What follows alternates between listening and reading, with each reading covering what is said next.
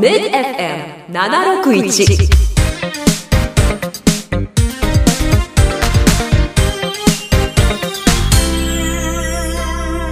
パラチャンネル。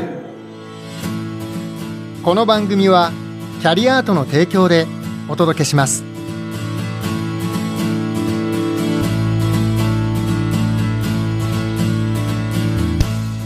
ラジオを聞きの皆さんこんにちは。タッシュです。ミッド FM からお届けしています。パラチャンネル。この番組は毎月第2第4土曜日11時からの15分間。僕タッシュが中塚翔太さんと2人でお届けしています。中塚さん今週もよろしくお願いします、おはようございおはようます。ございます、えーそして先日はありがとうございました、はい、ありがとうございました。ねあの軽井沢で、ね。軽井沢でお会いして。で、えーそこで2人あ僕はまあ仕事だったんですけどね、はい。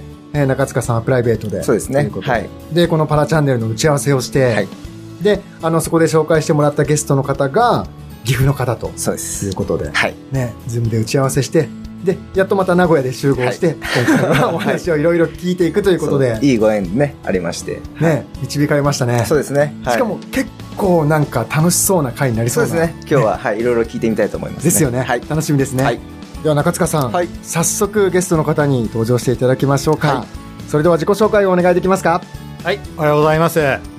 岐阜県郡上市にあります、ブナの木福祉会の大坪高成と言います。どうぞよろしくお願いします。よろしくお願いしよます。ろしくお願いいたします大坪さんはなんか話題の団子茶をやられているということでそうですね、最近どんな仕事をしてるんですかって言われると、まあ、飲食業と福祉の仕事ですって言ってるんで、はい。郡上八幡で団子茶屋郡上八幡っていうみたらし団子のお店をやってます。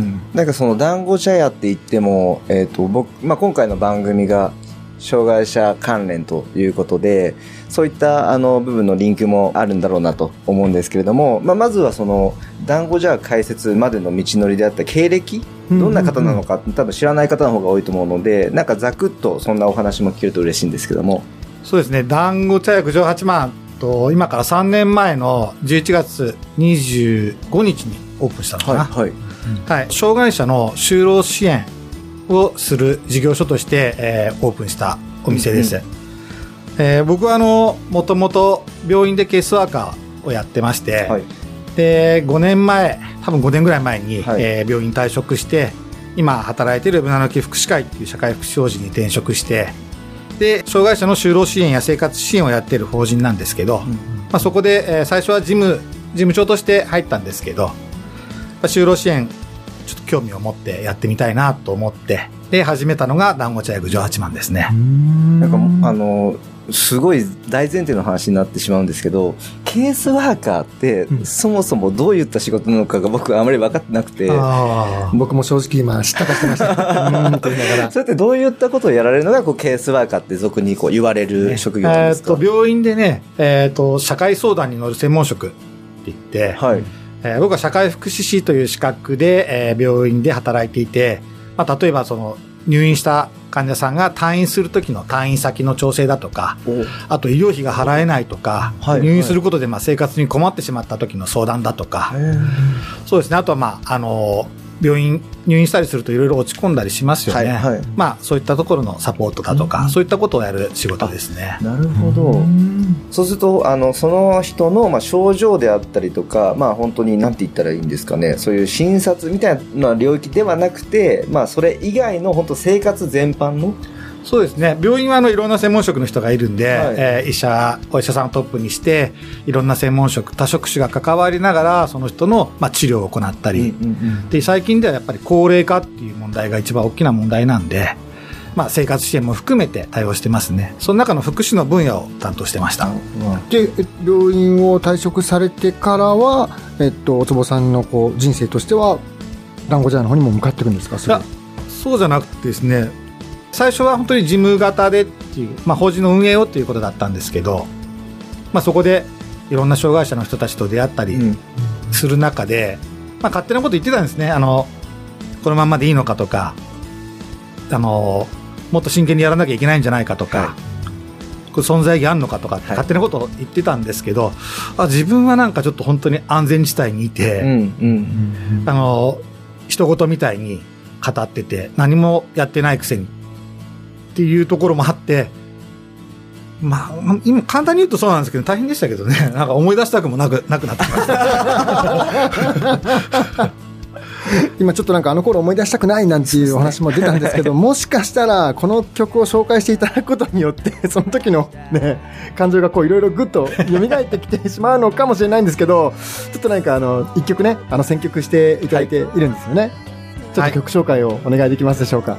ミスターチルドレンの口笛って曲をよく聴いてたんですけど、なんかそれが自分の中ですごく、まあいろんな人生のタイミングで引っかかってくる曲になってます。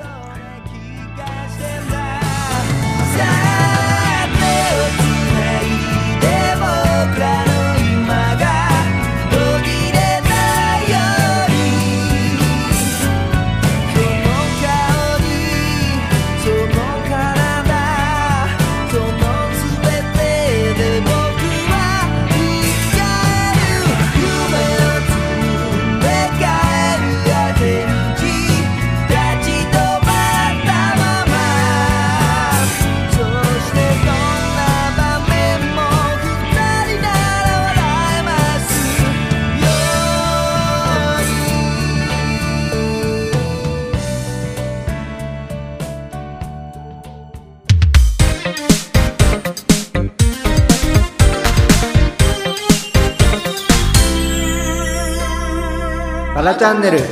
ミッド FM からお届けしています。パラチャンネル。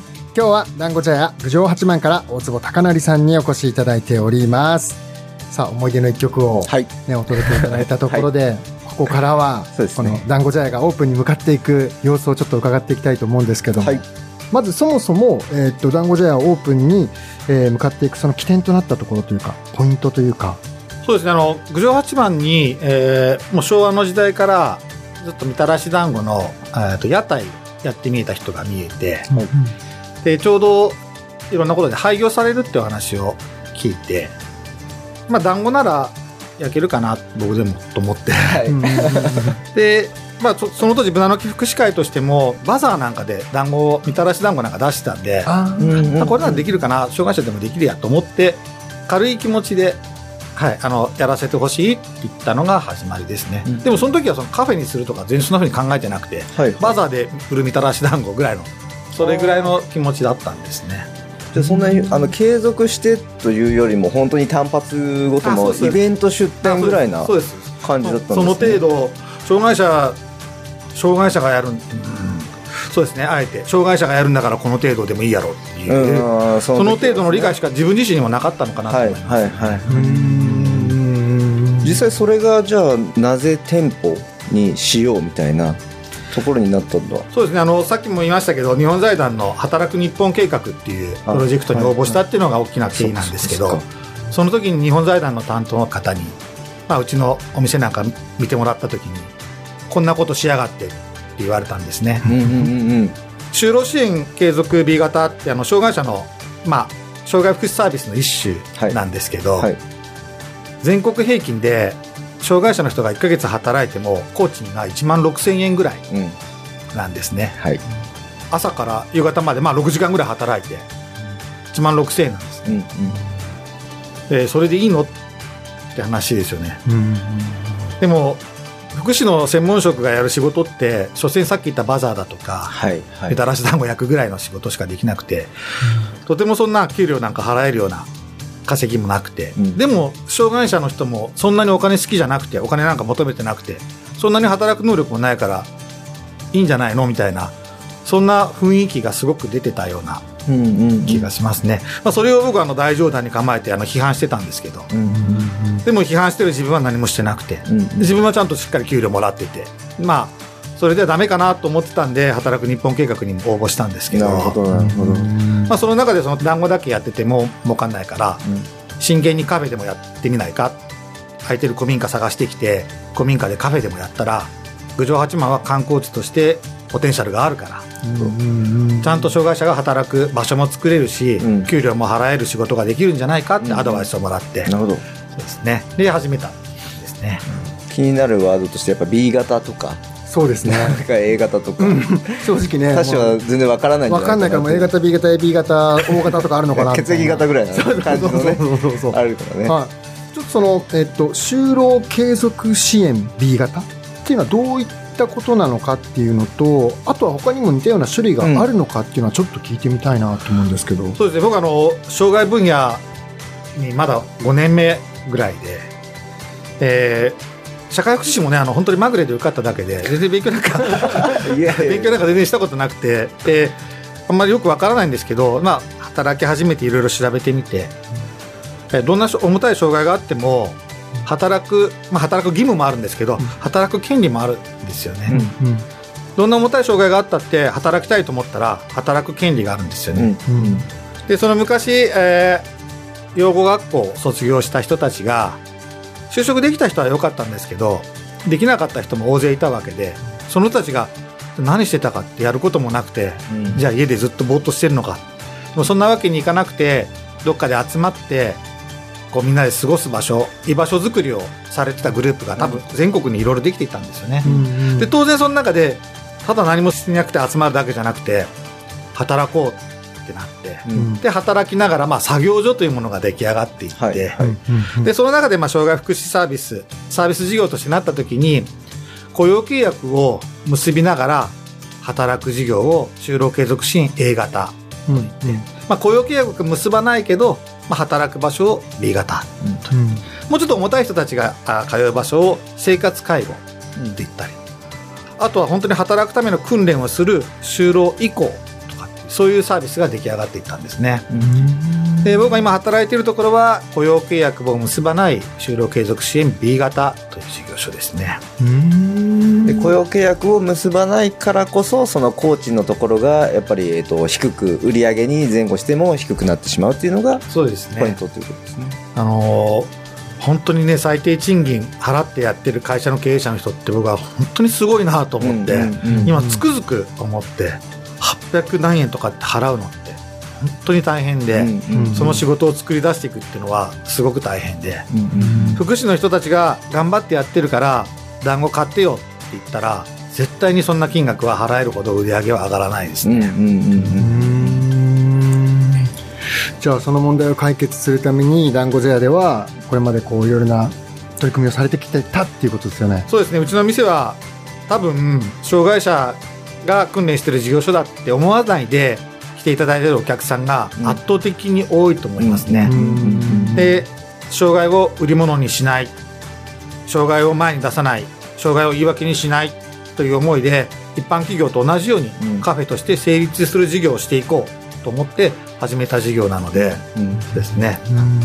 でなんか本当にあれですよね。福祉プラス飲食店なのか飲食店プラス福祉なのかみたいななんかそういったところの考え方すね。すごく大事ですよね。3年間やってて今そこが一番あの、うん。悩むところでこれでいいのかって思う時とこれでいいんだと思う時と本当にあの葛藤してます。なるほちょっとじゃあまたあの引き続き次回もね、はい。お店のことだとかどんな仕組みなのかっていうのをより深く聞きながら、はい。まあ、なんか吸ったもんだもねあったみたいですからね。ね。その話も聞きながらね、えー進めていきたいなと思います。はい。ということで11時から15分間にわたってお届けしてきましたパラチャンネルお別れの時間となりました。ここまでのお相手は僕タッシュと中塚翔太と団子茶屋九条八幡の大坪高成でした。それではまた次回10月23日朝11時にお耳にかかりましょうありがとうございましたた。ありがとうございました。この番組はキャリアートの提供でお届けしました。